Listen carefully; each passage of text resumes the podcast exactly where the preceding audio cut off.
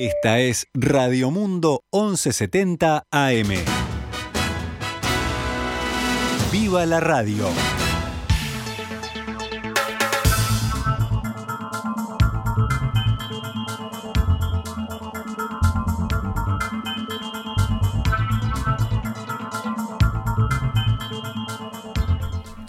Doce horas 21 minutos damos comienzo a Noticias al Mediodía la actualización rápida de las noticias a esta hora.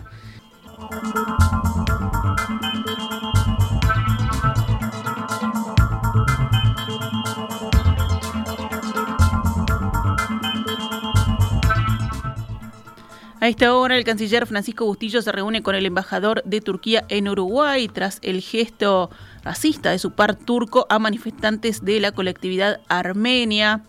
Recordemos que el presidente Luis Lacalle Pou calificó de lamentable el gesto que hizo el sábado el canciller de Turquía de visita oficial en Uruguay ante integrantes de la comunidad armenia en la ciudad vieja frente a la nueva sede de la embajada turca en Montevideo. Bueno, ¿qué fue lo que ocurrió? Cuando pasó frente a un grupo de manifestantes que protestaban por su presencia en Montevideo y denunciaban el genocidio de 1915, el canciller Mevlut Cavusoglu realizó con su mano derecha un gesto utilizado por la organización de ultraderecha de Turquía denominada Lobos Grises.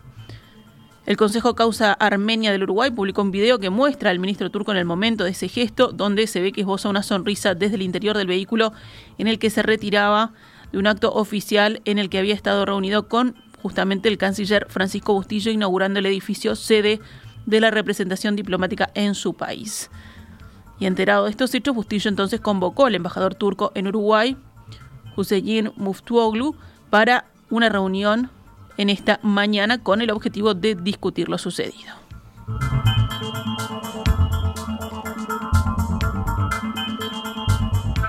El gobierno y gran parte del espectro político uruguayo salieron de inmediato a rechazar la actitud del visitante que había llegado al país para firmar documentos que dieron inicio formal a las negociaciones para un tratado de libre comercio entre Turquía y Uruguay. A propósito del inicio de las negociaciones con Turquía por un TLC, el presidente de la calle Pou dijo lo siguiente. Fue un planteo de Turquía hacia el Uruguay y Uruguay ustedes saben que nosotros pretendemos abrirnos a todo el mundo a negociar con todo el mundo porque al fin y al cabo es el trabajo de los uruguayos. Así que con quien podamos avanzar en temas comerciales, vamos a avanzar. Y aquí quiero dejar algo bien claro. Avanzar en temas comerciales con cualquier país del mundo, eso no quiere decir que compartamos la política interior o externa. Nos vamos a otros temas del panorama nacional. El Frente Amplio presentará hoy en conferencia de prensa un documento con propuestas concretas para enfrentar la inflación y la pérdida de poder adquisitivo complementarias a las ya adoptadas por el gobierno. Luego la oposición solicitará una reunión al presidente Luis Lacalle Pou para discutir la implementación de estas ideas. Fernando Pereira dijo en rueda de prensa que el paquete de medidas será analizado en el Secretariado Ejecutivo y por la mesa política del Frente Amplio. La gente tiene que saber que hay alternativas para resolver un problema que es difícil como cualquier problema, pero que tiene solución, afirmó el presidente del Frente Amplio. La intención es abarcar a la mayor cantidad de uruguayos, en particular los trabajadores informales.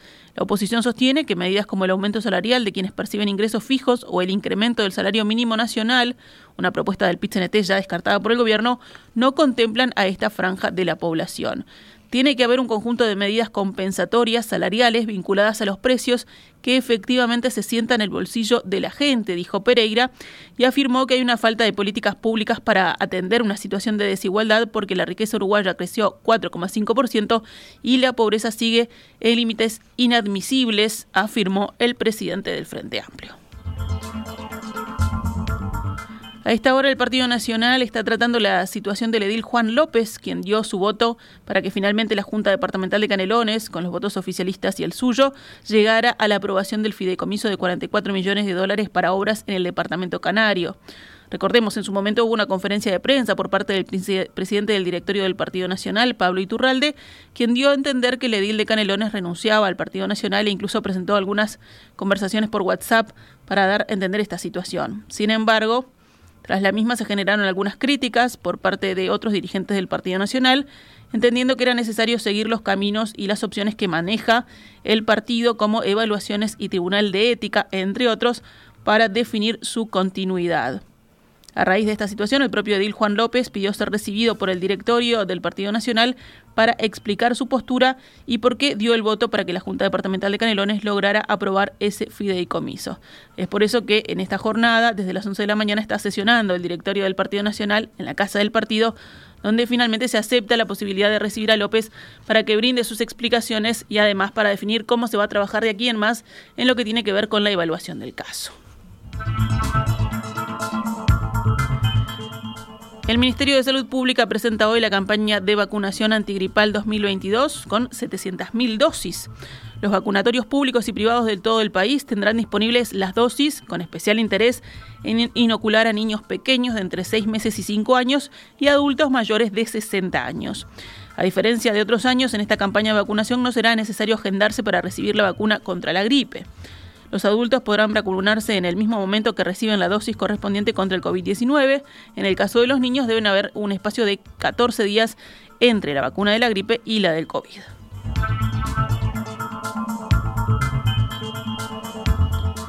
El Sindicato Único de Trabajadores del Supergas activó hoy desde las 8 de la mañana un paro con movilización en Ciudad Vieja tras no tener avances en el Consejo de Salarios. El principal reclamo de los trabajadores del sector es recuperar el 100% del salario perdido en el convenio Puente, un 4,8%, según indican en un comunicado. Sobre las 9 y 30 comenzó una concentración en la puerta de la Dirección Nacional de Trabajo, en la DINATRA. Andrés Gichón, dirigente del sindicato, indicó al diario El País que no está prevista una finalización del paro a priori y se definirá luego del encuentro de hoy. Solicitamos a la población las disculpas por algún retraso que se pueda estar dando eh, por esta medida y agradecemos desde ya la comprensión, dice el comunicado del sindicato del Supergas.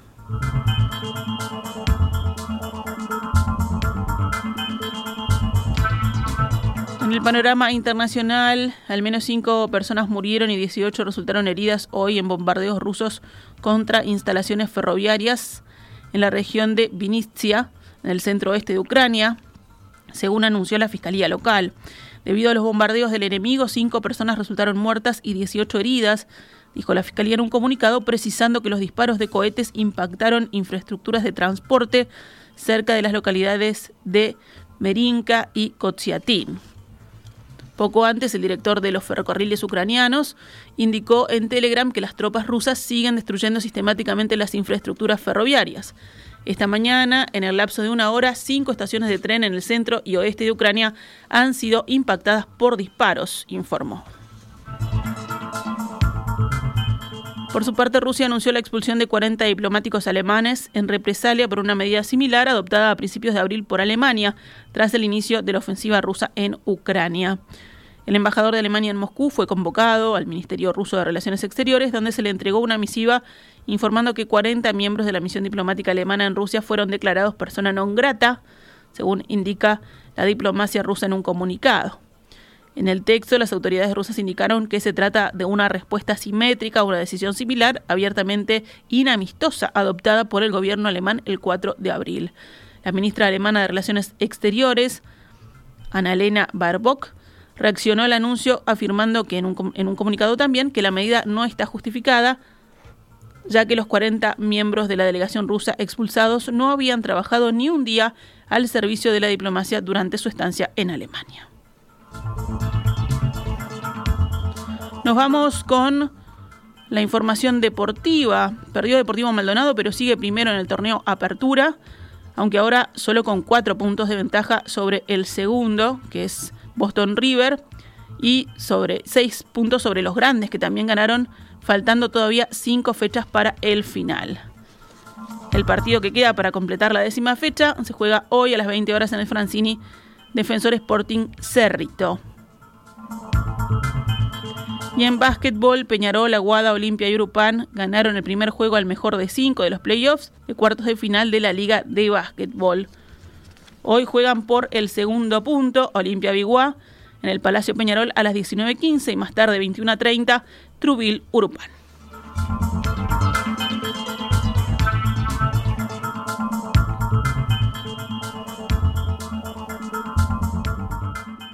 Esta es Radio Mundo, 1170 AM.